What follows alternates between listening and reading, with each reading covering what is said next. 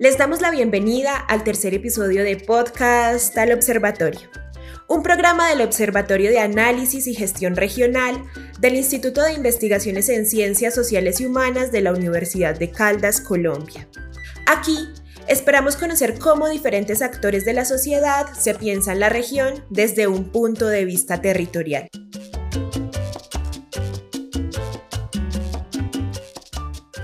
Hoy tendremos como invitados a John Jairo Rincón, sociólogo, magíster en geografía e investigador del Centro Nacional de Memoria Histórica, y a Freddy Escobar, trabajador social, magíster en ciencia política y habitante del ETCR de Tierra Grata en el departamento del Cesar, en Colombia. Ellos nos hablarán sobre cómo la guerra ha configurado la región.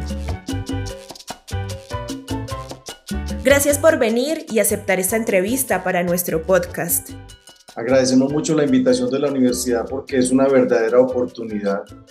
Pensar territorialmente la región es,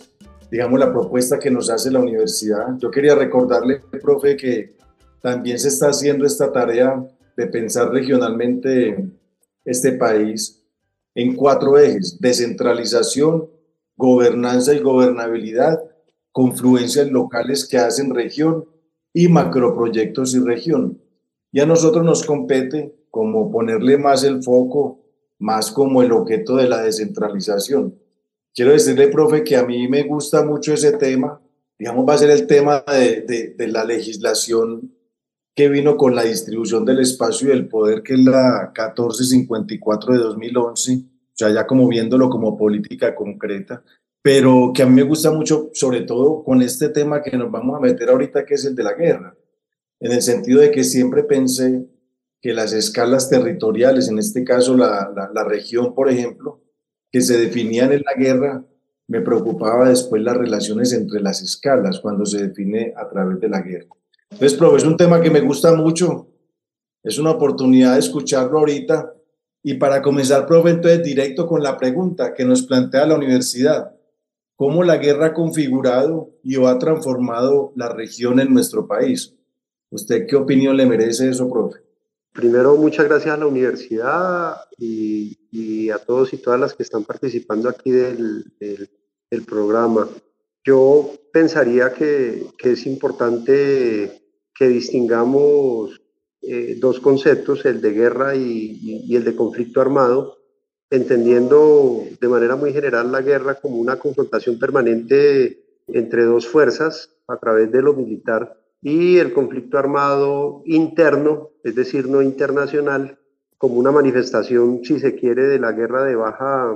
de baja intensidad. Y esto encuadrándolo en una conflictividad de orden subnacional que puede terminar expresándose a través de la violencia. Entonces yo pensaría que aquí es importante entender un poco lo que, lo que significó eh, la guerra y la violencia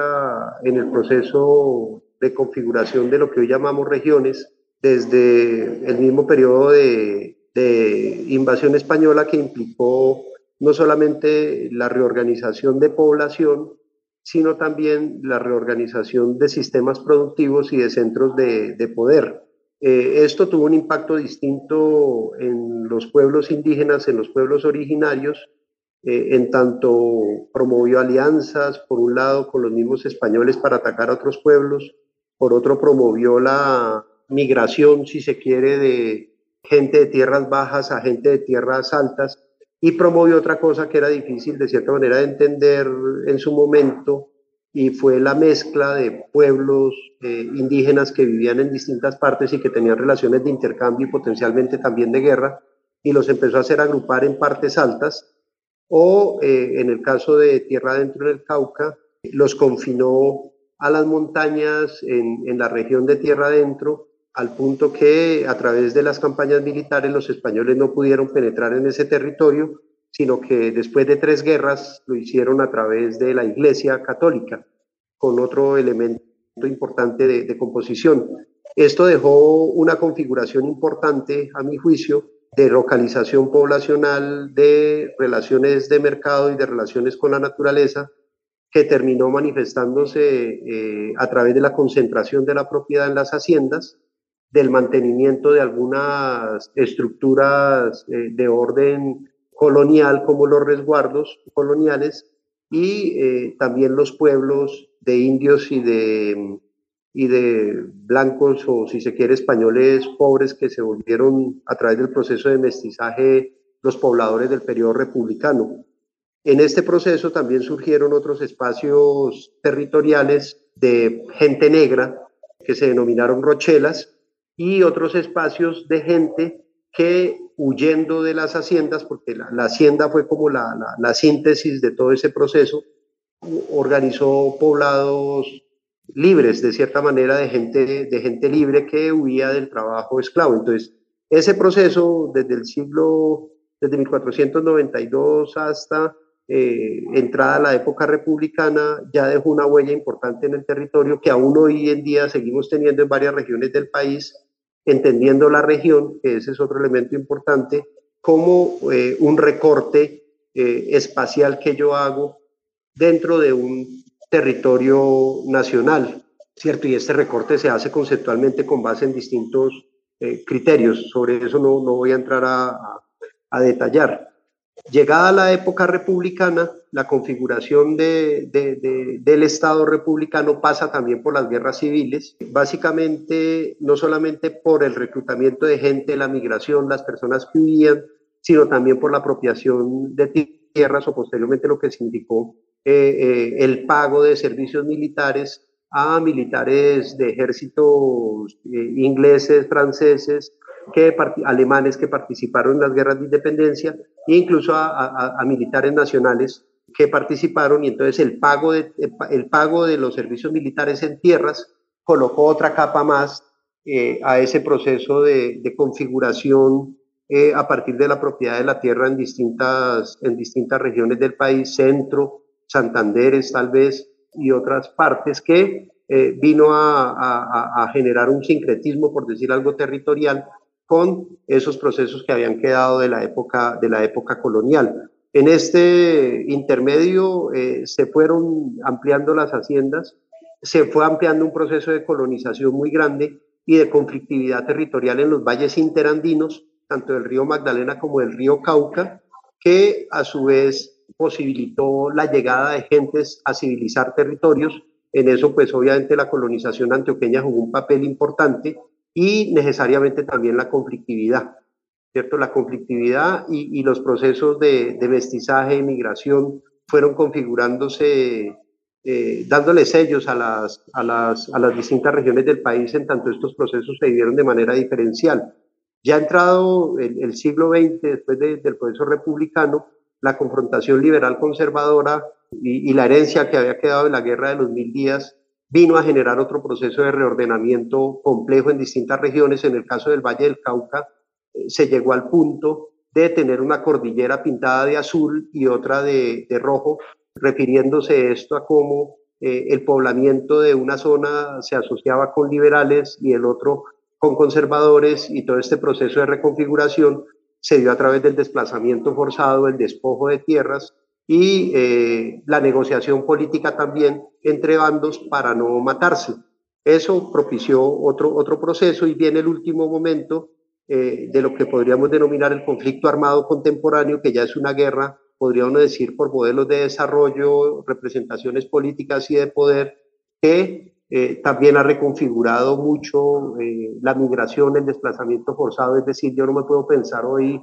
eh, la ciudad de Barranquilla o, incluso la misma ciudad de Bogotá en la primera ola de violencia, sin entender lo que significó el desplazamiento forzado de población, la reconfiguración de relaciones eh, en los territorios eh, respecto de, de, esos procesos de guerra y todo lo que vino asociado después en la época contemporánea con la incorporación de economías ilícitas que de alguna u otra manera se relacionaron ya no solamente con el conflicto armado, sino también con ejercicios de violencia y regulación en este proceso, eh, los indígenas quedaron en las tierras que lograron defender y empezaron a ser parte de ese ordenamiento político-administrativo que se heredó de la época republicana y, colonial de cierta forma también. Eh, los afros quedaron en zonas, ubicados en zonas a las que, en las que huyeron de las haciendas o en las que se quedaron después de la libertad de, vientres y de, de, fuerza de trabajo después de 1821. Eh, el campesinado surgió de este proceso de mestizaje y de cierta manera fue asentándose también en zonas minifundistas y casi que en, el, paisaje andino eh, después de las guerras de independencia y de las guerras civiles de, finales del siglo XIX y eh, con la materialización ya de procesos de modernización, de construcción de infraestructura, se fueron consolidando ejes también de desarrollo y, procesos de construcción urbana que le darían el sello regional a, a, los cuatro polos urbanos sobre los que se empezó a organizar el mercado, el poder y la política en el país. Muy bien, profe. Este, quedan muy claros ahí como tres momentos donde uno pudiera mirar diferencia, diferenciaciones entre el impacto de los conflictos o guerras, como usted lo separa en cada momento, y, lo que ha tenido como impacto en,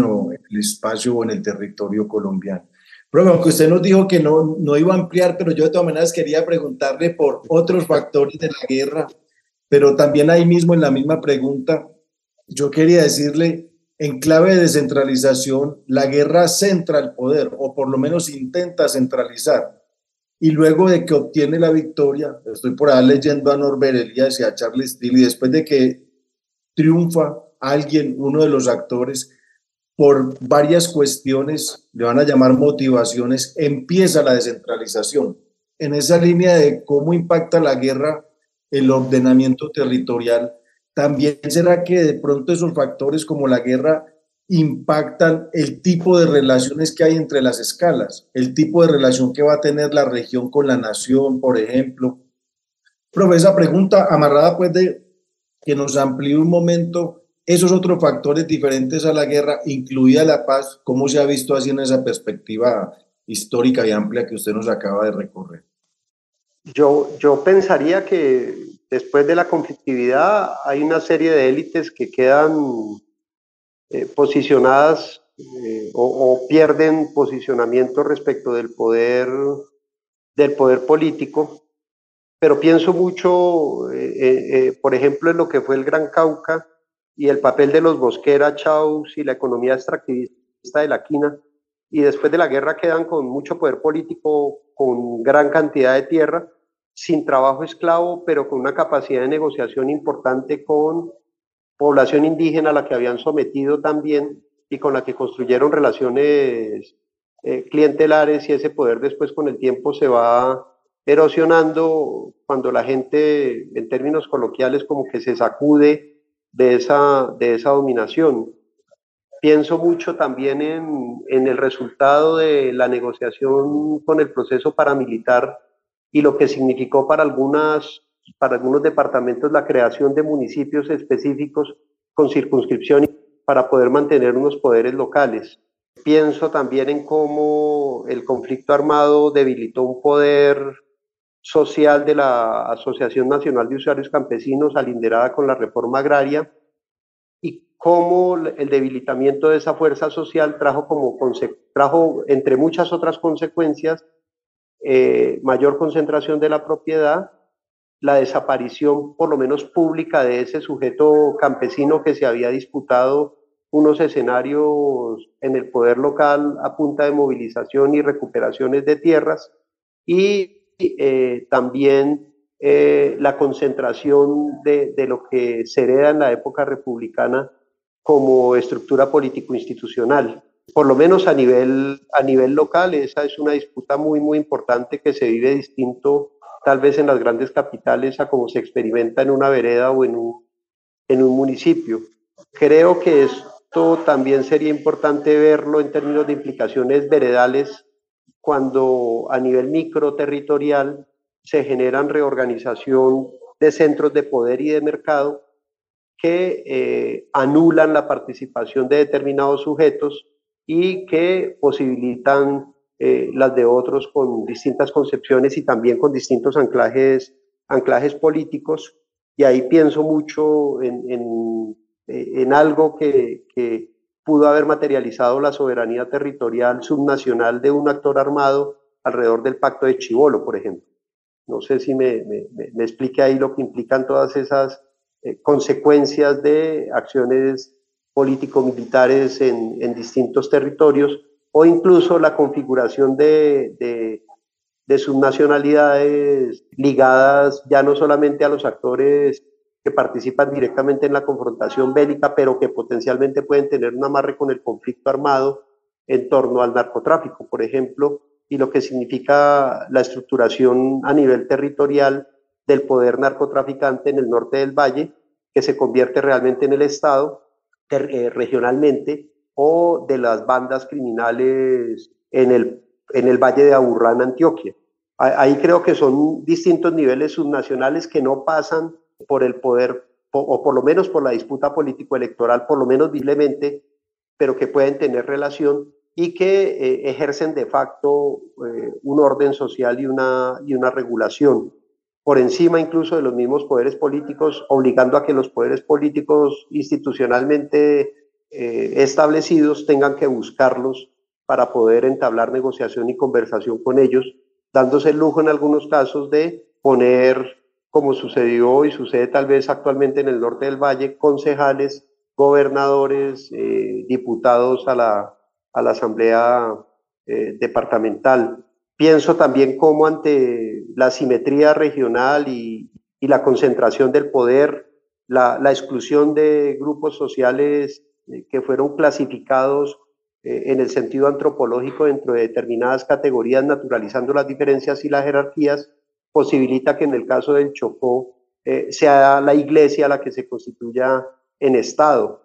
Y esto ya es otro tipo de, territorialización del poder de un sujeto que eh, como en el caso de la iglesia, pues no tiene relación directa con la confrontación político-militar y que muy por el contrario eh, tiene a veces que lidiar con las consecuencias de esas, de esas acciones militares.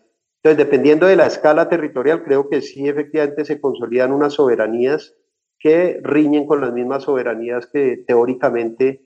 tendría el Estado y que favorecen determinados poderes que incluso no necesariamente, y a élites que no necesariamente viven en el mismo territorio donde se están desarrollando,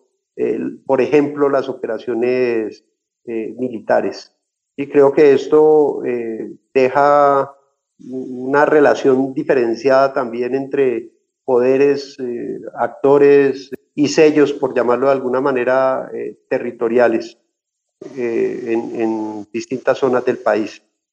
No, está muy claro, profe. Digamos que ahí hay unas pistas para pa, analizar esta construcción del territorio en Colombia sobre la base del impacto de la guerra. Y le iba a leer una cita de la propia María Teresa Uribe, pero ya usted se me adelantó bastante con ese tema de cómo la guerra subvierte el orden, incluso el orden político-administrativo. Profe, para ir terminando... Digamos, o, lo, o, lo, pone al servicio de él. Eso, o sea, subvierte la, la, soberanía del Estado colombiano y crea otra ahí. Ahí hay una, una, una, línea muy importante de trabajar esto, de cómo impacta la guerra la construcción del territorio. Profe, para ir terminando entonces, quería, quería preguntarle, a nosotros en Colombia la categoría de territorio se nos metió de una manera sorprendente en el acuerdo de paz de La Habana en 2016. La categoría de territorio atraviesa ese acuerdo en clave de paz, profe, y en la orientación que se nos puede dar a quienes estamos apasionados con este tema del estudio del territorio, la territorialidad. ¿Usted qué recomendaría, profe, en clave de paz o en clave pues, de incluso de investigación sobre el territorio, eh, como para ir terminando? ¿Qué, qué, en qué anda usted estudiando también el asunto? Más que recomendar, reflexionaría un poco sobre eh, ¿Cuál es el sentido de lo territorial que termina incorporado allí? Yo a veces tiendo a sentir y a pensar que el sentido de lo territorial es casi que la noción de una parcelación político-administrativa de un espacio para poderlo gobernar, pero poco se logra comprender y entender e incorporar eh, la dimensión sociocultural de la construcción territorial o incluso esa noción desde la geografía humana que habla del territorio como construcción social. Si uno lo mirara desde ahí, el proceso de, de, implementación incluso de los acuerdos y de construcción de paz debería tener a la orden del día eh, las territorialidades de abajo o de los sujetos subordinados, subalternos, Eh, me refiero aquí fundamentalmente a, las territorialidades indígenas y la pretensión eh, que además por, por, reconocimiento constitucional se tiene de la construcción de, de, entidades territoriales indígenas que se asemejan a los municipios. Regularmente se señaló que el campesinado no tenía territorio. Resulta que el campesinado tiene por lo menos una noción microterritorial eh, que se asocia en la diada finca vereda y que puede materializarse, si uno piensa al campesinado como un hijo del proceso republicano, en la noción de municipio. Y el campesinado históricamente, cuando uno lo mira desde la perspectiva de la lucha social, habló fundamentalmente de la tierra, pero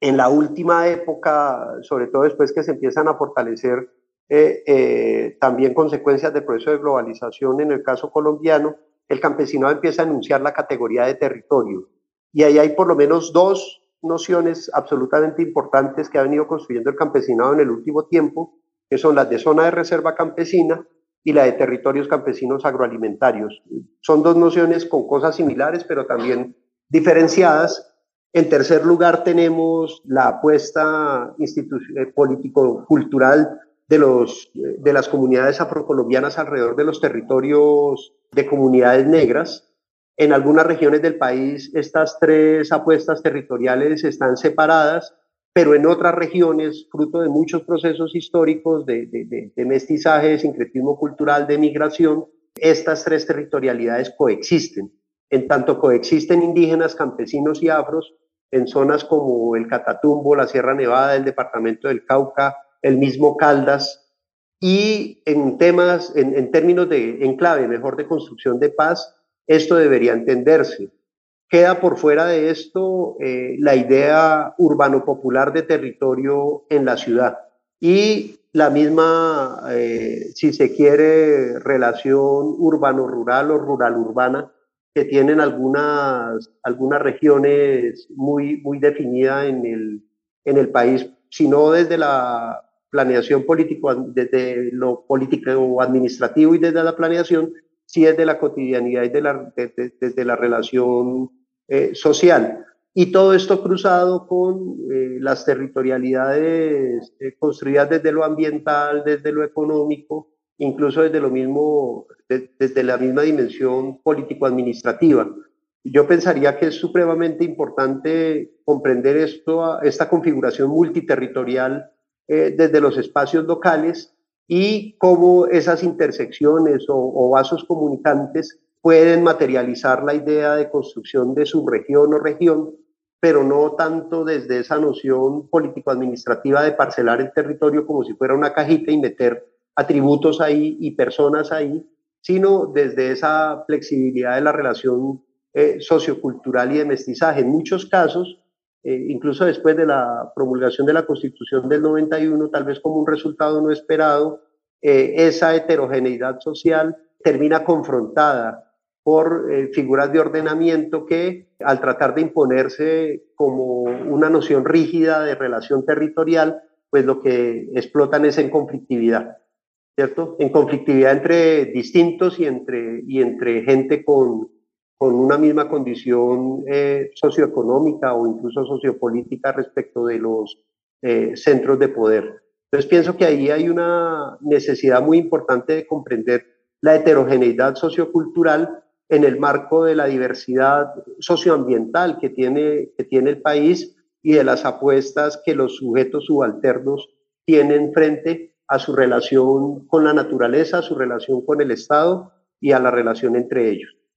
Listo, profe. Me, me quedo con, con no, no, había escuchado el recorte espacial. Vamos a ver si la democracia nuestra en Colombia va permitiendo nuevos recortes. Vamos a ver si aparece gente con nuevas tijeras también.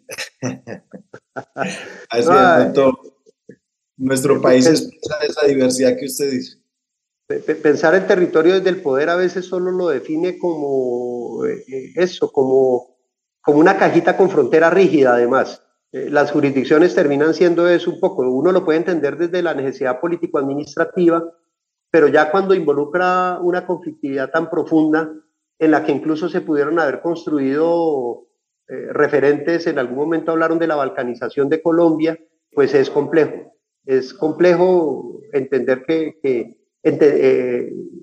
eh, son complejas más bien las implicaciones de ese tipo de, de recorte espacial, de, de, esa forma de parcelar el, el, territorio sin tener en cuenta los sujetos ni sus expectativas y, y proposiciones ¿no? respecto de, del ordenamiento territorial, que eso pasa incluso por las cosmovisiones. ¿cierto? Las cosmovisiones de los 105, 120 pueblos indígenas que tiene el país, eh, las distintas formas de ser y, y, y hacer campesino que tiene Colombia, eh, la afrocolombianidad en el Caribe insular y la afrocolombianidad en el Pacífico eh, colombiano eh, no son las mismas ni siquiera dentro del mismo Pacífico. El Pacífico chocuano y el Pacífico nariñense pueden ser absolutamente distintos y no puede uno ni siquiera homogenizar allá la población afrocolombiana. Listo, profe, nos quedan preguntas, nos quedan guías, nos quedan lecturas y esperemos que nos quede tiempo para volvernos a encontrar acá para reflexionar el territorio en Colombia. De nuevo, muchas gracias por aceptar la invitación a este espacio y por compartir sus valiosas ideas y análisis. Este episodio fue producido por Patricia García y por mí. La edición a cargo de Alejandro Marín Parra. La concepción y coordinación académica general de Beatriz Nates Cruz. Si estás interesado en conocer más de estos temas, te invitamos a visitar nuestra página web iicsh.co.